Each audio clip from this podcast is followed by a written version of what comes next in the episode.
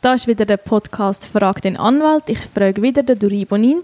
Und heute möchte ich von ihm wissen, wenn ich jetzt eingeladen, vorgeladen werde, schon wieder von der Staatsanwaltschaft zu einer Einvernahme, muss ich dort etwas mitnehmen? Ich habe das Gefühl, du fühlst dich einmal zu wohl, wenn du da immer von Einladungen redest.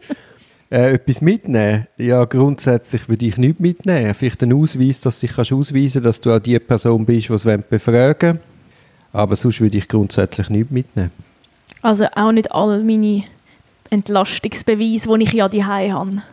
Ja, das ist halt immer heikel, ob man da wirklich will, mitwirken will oder ob man nicht einfach die Staatsanwaltschaft lässt, mal arbeiten, schauen, was sie herausfindet und dann Stellung nimmt, wenn man konkret Vorwürfe weiss. Also wenn du vorgeladen wirst, dann weisst du ja meistens nicht genau, um was es geht.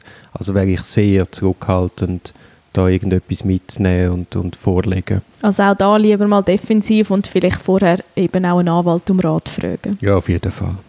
Gut, vielen Dank. Vor allem, wenn sie dann am Telefon sagen, was du gerade sollst mitnehmen Dann, äh, ja, würde ist ich- effizient. Ja, ja.